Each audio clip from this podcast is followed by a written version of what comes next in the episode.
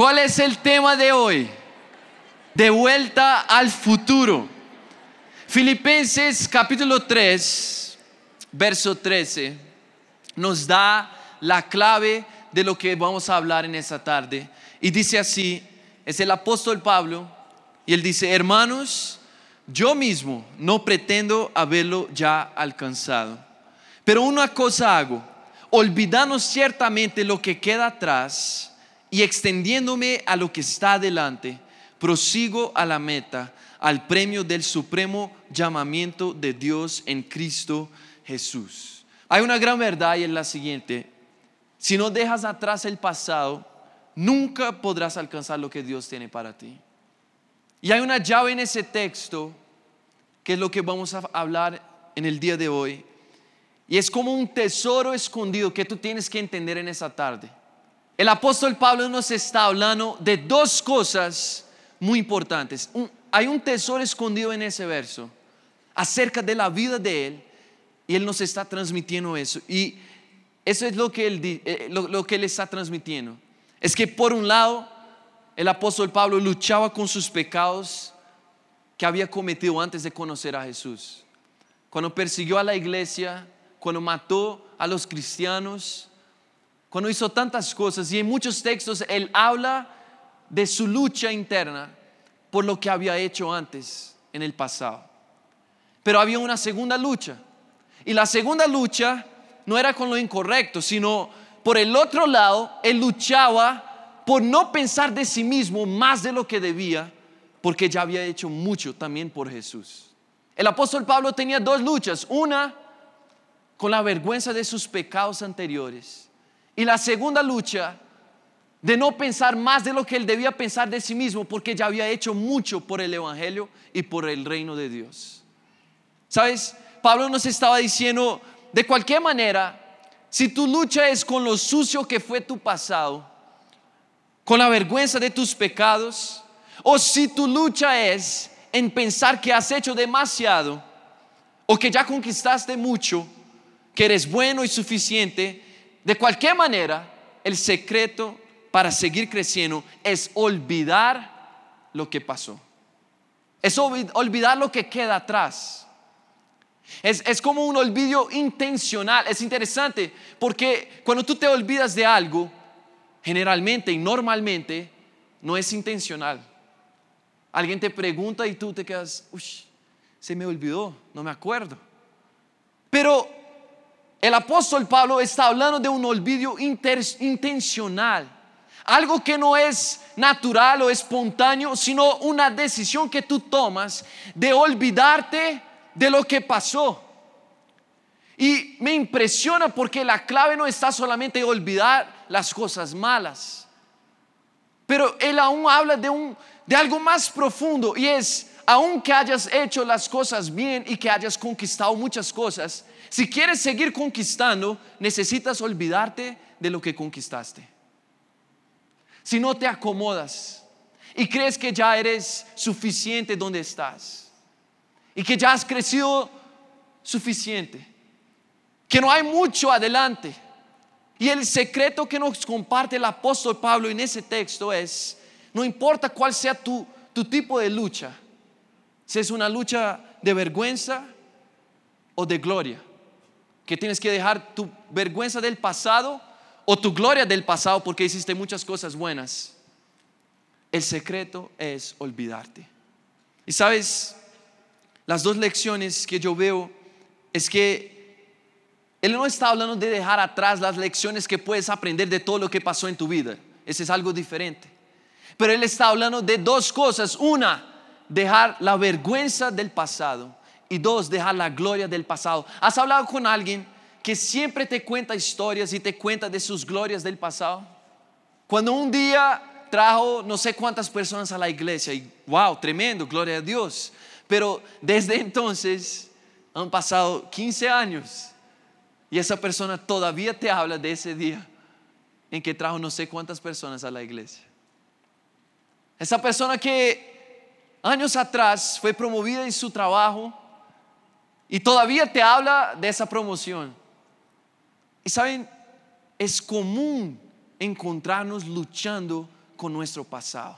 Sea porque fue un pasado de gloria o porque fue un pasado de vergüenza. Están los dos extremos. Y el apóstol Pablo estaba luchando con esos dos extremos. Y él dice, ¿sabes cuál es la clave de poder vivir lo que Dios tiene adelante para ti? Olvídate de lo que pasó.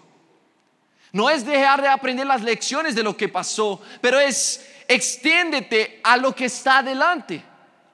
Si te quedas en ese momento con esa gloria, con esa vergüenza, con ese dolor, con esa depresión, con ese argumento contra Dios, no vas a poder seguir con tu vida. Y saben, de pronto tienes que olvidarte de tus logros recientes para que puedas alcanzar lo que Dios tiene adelante para ti. De pronto tienes que olvidarte de tus pecados recientes para que puedas alcanzar lo que Dios tiene adelante para ti. Si lo dejas atrás las cosas que ya pasaron, no podrás recibir lo que está adelante. Yo sé que muchos de nosotros hemos visto la película De vuelta al futuro, o como dijo alguien aquí, Back to the Future. Pero la historia cuál es? Es que había un joven, su nombre, ¿cuál era su nombre? Martin McFly, muy bien.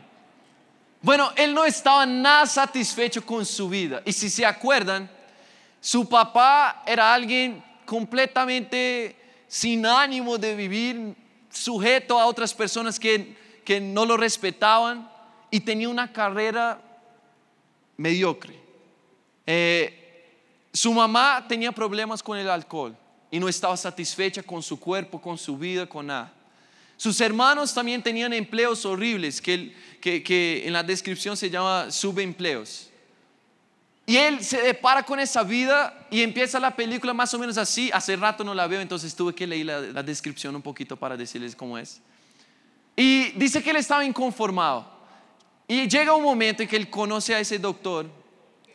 Y bueno, pasan muchas cosas que no voy a decir ahorita. Y lo que pasa es que él vuelve al pasado. Y él vuelve, vuelve exactamente momentos o horas antes de que sus papás se conocieron. Y bueno, él pasa algunas semanas en el pasado y luego cuando llega al pasado, todo su enfoque está en dos cosas. Una, tratar de hacer que su papá conozca a su mamá, porque él cuando e, él, dañó toda la historia, más bien. Él llega y, creo que su mamá con el papá de ella iban a, se dice, atropellar. ¿Así se dice o no? el papá de él. Bueno, él se pone en el medio, salva a su papá y nunca se conocen los papás. Entonces él tiene que arreglar toda la historia, toda la situación. Y otra cosa, ¿cuál es? Él tenía que encontrar una manera de volver para el futuro. El carro ya no funcionaba, no sé qué pasó. Bueno, entonces estaba buscando al doctor más joven. Por fin, ¿qué pasa en la historia? Él, eh, eh, logra hacer que sus papás se, se enamoren porque su mamá se había quedado enamorada con él, con el hijo, bueno. Y de último momento también logra volver al futuro con un rayo que cae del cielo. Bueno, si tú puedes explicar ese final, muy bien. Pero vuelve al futuro y cuando, cuando se devuelve, escuchen eso, cuando se devuelve al futuro, su familia está completamente transformada. Y ve que su papá le había golpeado al otro man que antes no tenía el coraje de golpearlo. Y ahora su papá era alguien exitoso en la vida, un profesional, un escritor. Y bueno, su mamá ahora era una persona bella y se veía bella y ya no tenía problemas con alcohol y pensaba más de sí mismo. Y sus hermanos tenían buenos empleos. Y él vuelve al futuro, ve que todo ha cambiado, queda feliz. Y bueno, termina más o menos ahí la película. Pero saben, ¿Por qué siempre las películas nos enseñan que la solución para nuestros problemas de hoy están en volver a pasado y cambiarlo? Es interesante porque uno aprende en la escuela y en la vida que es imposible cambiar tu pasado. Y aún así, ¿por qué el mundo trata de mandar un mensaje tan fuerte y continuamente? ¿Por qué las películas están tan enfocadas? Si tuviste ahorita eh, los se dice vengadores. Ellos metieron ahí algo del futuro que no sé qué, que no sé qué, quedó mal, explicado y bueno. Y después trataron de explicar qué hicieron, no sé qué. Bueno, no me gustó tanto solo por eso, porque yo, a mí me gusta mucho. Pero saben, ¿por qué tratan de hablar tanto del pasado? Yo te digo por qué. Porque esa generación no ha aprendido a lidiar con sus errores. No sabe qué hacer con su pasado. No sabe qué hacer con sus equivocaciones. Ellos dicen, vuelve al pasado, cambia tus decisiones y tendrás un nuevo futuro. Y lo que está más equivocado en todo eso es que no es cambiando el pasado que tendrás un nuevo futuro, es cambiando el presente que tendrás un nuevo futuro. El pasado no se puede cambiar, es incambiable. Ya pasó, ya está hecho, ya está conformado. Pero escuche muy bien, la verdad es que el mundo está tan consumido por su propia gloria o quizás por su propia vergüenza también y arrepentimiento y culpabilidad que no saben qué hacer con lo que pasó, con sus memorias de sus pecados, con sus memorias de lo que han hecho y como no tienen descanso, se apoyan en la ficción para poder seguir adelante. Y sabemos que muchas veces el presente, lo que hemos cosechado hoy, ha sido resultado de lo que sembramos ayer. Y no entendemos que la misma lógica se aplica para mañana. Si queremos entonces vivir algo nuevo, no tenemos que cambiar lo que pasó ayer, tenemos que cambiar el hoy. El ayer no influencia tu mañana, el ayer influencia hoy. El hoy influencia tu mañana. ¿Y qué pasa con el mundo? La solución que encontraron fue la máquina del tiempo. Vas a decirle a la persona que está a tu lado, la máquina del tiempo. Y son dos, bueno, hay dos mensajes que ellos transmiten a través de eso. El primero, vives tu vida como quieres y no te preocupes. Al final puedes cambiar lo que no te guste. Y lo segundo, Cambia tu pasado, cambia tu futuro. Pero la verdad es que el ayer no define el mañana. La verdad es que tu pasado no define tu futuro.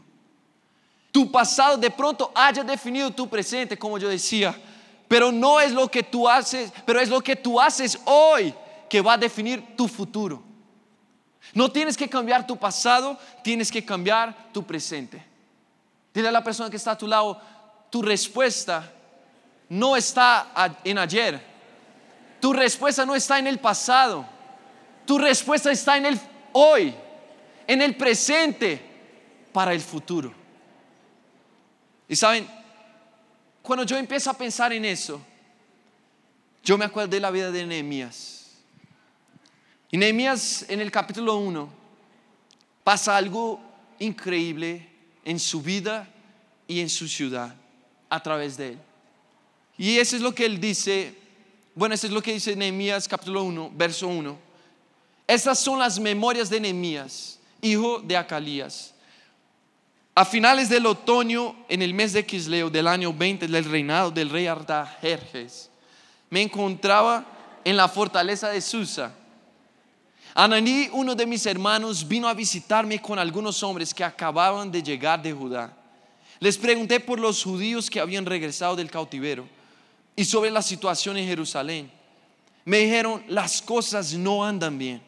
Los que regresaron a la provincia de Judá tienen, grandes dificultades y viven en desgracia. La muralla de Jerusalén fue derribada y las puertas fueron consumidas por el fuego. Cuando oí esto, me senté a llorar.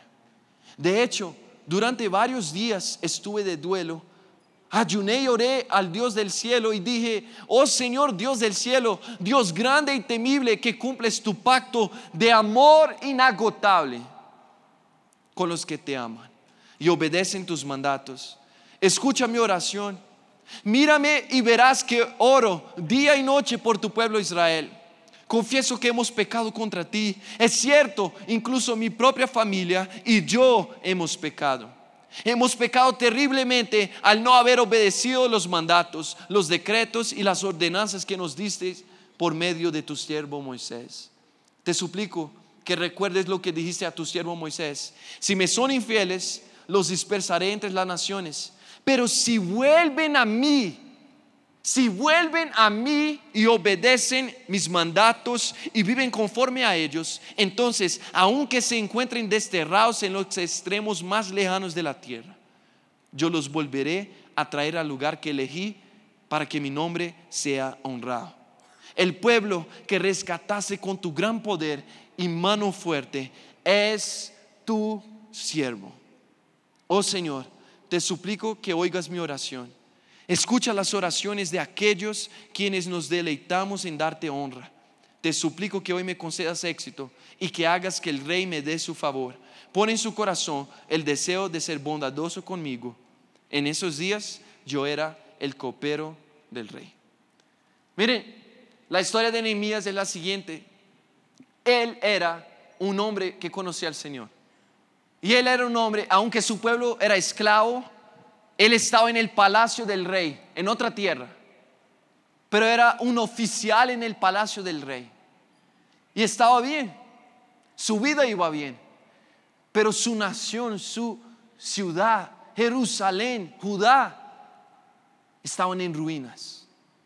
Y la Biblia dice que Nehemías vio el estado de su pueblo, vio el estado de su nación. Y escuche muy bien, aunque él estuviera en un lugar, en una posición de humildad delante de Dios y era correcto delante de Dios, vio la posición de sus hermanos y se compadeció. Aunque él había seguido la palabra y lo que Dios le había mandado, se compadeció por su ciudad y por su nación. No se detuvo no se quedó ahí donde estaba tranquilo, en su comodidad, pero salió. Y fue a hacer algo por su nación. Y dice la palabra que antes de reconstruir las murallas, antes de esforzar su mano, antes de predicar para otras personas, él se arrepintió por su pueblo. Él le pide perdón al Señor por el pecado de Judá, de sus padres, y él suyo. Y sabes, ¿sabes qué es lo que nosotros tenemos que hacer, jóvenes? Con toda esa culpabilidad, con toda esa vergüenza, con la depresión, con tantos recuerdos de cosas malas que nos han pasado. No sé, no sé cuál es tu situación específica, pero escuchen, ¿sabes qué es lo que tenemos que hacer con todo eso que nos aflige? Una cosa solamente, exponernos delante de Dios. Dice la palabra que le expuso los pecados de su nación, los pecados de sus padres y de su familia y de su casa, y los pecados suyos. Y dice que se humilló delante de Dios. Él dice, yo me senté y empecé a llorar y estuve días orando y ayunando delante de Dios. ¿Sabes por qué? Porque aquello que tú no puedes cambiar del pasado, Jesús puede borrarlo. Esa es la promesa de Jesús para su pueblo. Lo que nosotros no somos capaces de cambiar o de borrar o de hacer que las personas no se acuerden, Jesús es capaz de borrarlo. Dice que Él se expuso y expuso a su nación.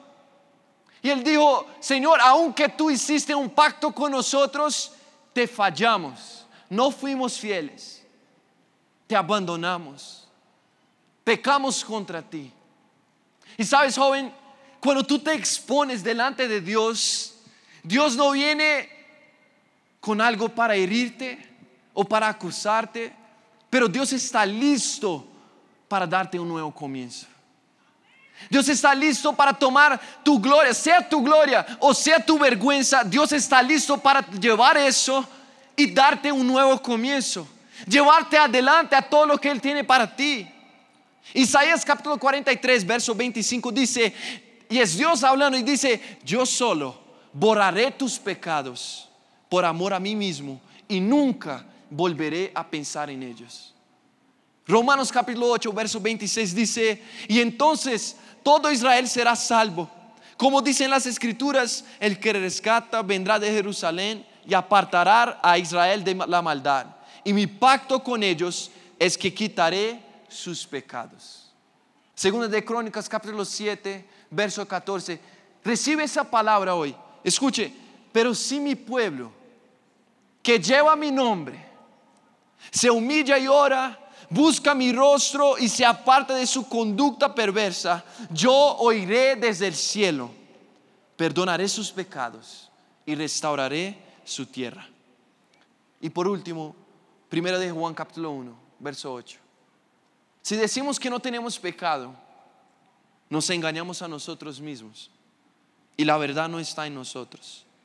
Pero si confesamos nuestros pecados, Él, Él sí, es fiel y justo para perdonar nuestros pecados y limpiarnos de toda maldad.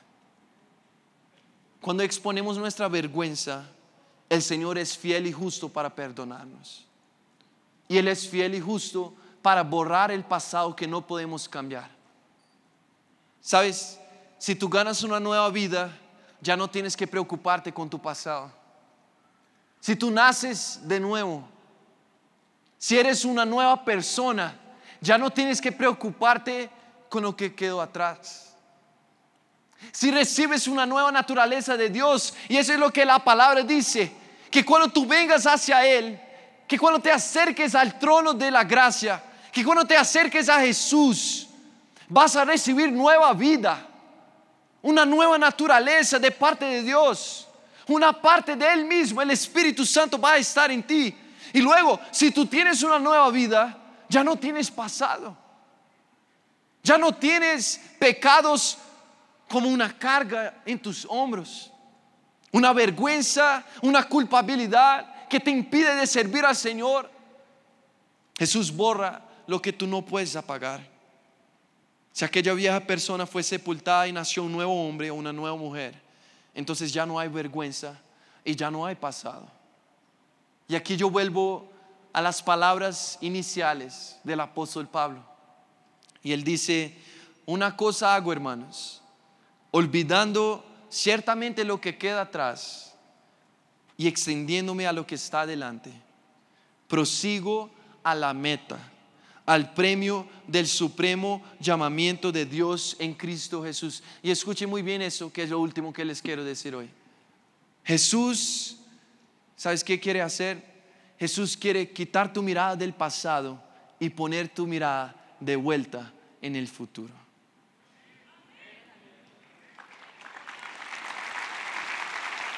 Porque mi Dios no es el Dios de los muertos. Mi Dios no es el Dios que fue grande años atrás. Mi Dios no es el Dios que fue grande en los días de Nehemías, de Elías, de Eliseo. Mi Dios no es el Dios que fue grande ayer. Mi Dios es el Dios del ayer, de hoy y de mañana. Mi Dios está vivo y el mismo Dios que trajo redención a mi vida, a la vida de mis papás y de muchas generaciones antes, es el mismo Dios que está aquí hoy. Y si tú te expones, Él también te va a limpiar y va a borrar tu pasado y te va a dar una nueva historia y un nuevo comienzo. Él es el Dios eterno. Y Dios está quitando tu mirada del pasado y poniendo tu mirada de vuelta en el futuro. ¿Cuántas veces perdemos tanto tiempo, tanta energía, tantas cosas perdemos porque estamos luchando constantemente con nuestro pasado, con la culpabilidad, con las memorias de nuestros errores? Y no es que nadie te diga algo, sino que el enemigo trata de poner semillas dentro de ti y tus propios pensamientos te condenan. Y tú te sientes atrapado y sientes que no puedes, pero te digo, el mismo Jesús, el mismo Jesús que encontró al apóstol Pablo y que lo liberó y que le dijo, Pablo, tú me estabas persiguiendo, pero ahora yo tengo un propósito para ti. ¿Sabes por qué? Cuando tú te expones, Jesús ya sabe muy bien todo lo que tú hiciste. Él no estaba buscando condenarte. Él estaba buscando tu corazón. Él estaba buscando acercarse a ti. Jesús está quitando, y yo repito, tu mirada de tu pasado y está poniendo tu mirada en el futuro. Pero ¿por qué? ¿Por qué? ¿Por qué Jesús hizo un trabajo de redención? No porque Jesús quiere tener a hijos en su casa limpios y hermosos y que huelen bien. Pregunta a la persona que está a tu lado, ¿tú hueles bien? No, mentiras. Pero escuchen, Jesús no te salva para que tú tengas una silla aquí en la iglesia. Jesús no te limpia para que tú tengas una silla aquí en la iglesia. Jesús te limpia porque Él quiere limpiar tu ciudad. Jesús te salva porque como Nehemías, Él te quiere despertar para despertar a tu nación. No hay cómo hablar de futuro y de los planes que tú tienes para tu vida sin hablar de Bogotá, sin hablar de Colombia, sin hablar de tu nación, de tu familia. Nehemías lo entendió muy bien, aunque él iba bien, aunque era justo delante de Dios, su nación necesitaba conocer al Señor otra vez. Y saben, Jesús te limpia, Jesús te da nuevas ropas, Jesús te da un futuro y una esperanza, como hablamos la semana pasada. Pero no para que tú tengas trofeos, wow, ahora soy justo, wow, ahora soy limpio, pero para que tú puedas usar tu redención para redimir a otras personas. El Evangelio no es sobre trofeos y premios y éxito. El Evangelio es sobre amor, compasión y nuevos comienzos. ¿Qué vas a hacer con lo que te está dando Jesús? Jesús te está invitando hoy y te está diciendo, hey, ¿será que te puedes exponer para que yo te pueda cubrir? ¿Será que te puedes abrir para que yo te pueda dar una nueva historia? Yo estoy quitando tus ojos del pasado y poniendo tu mirada otra vez en el futuro. Ponte de pie en tu lugar.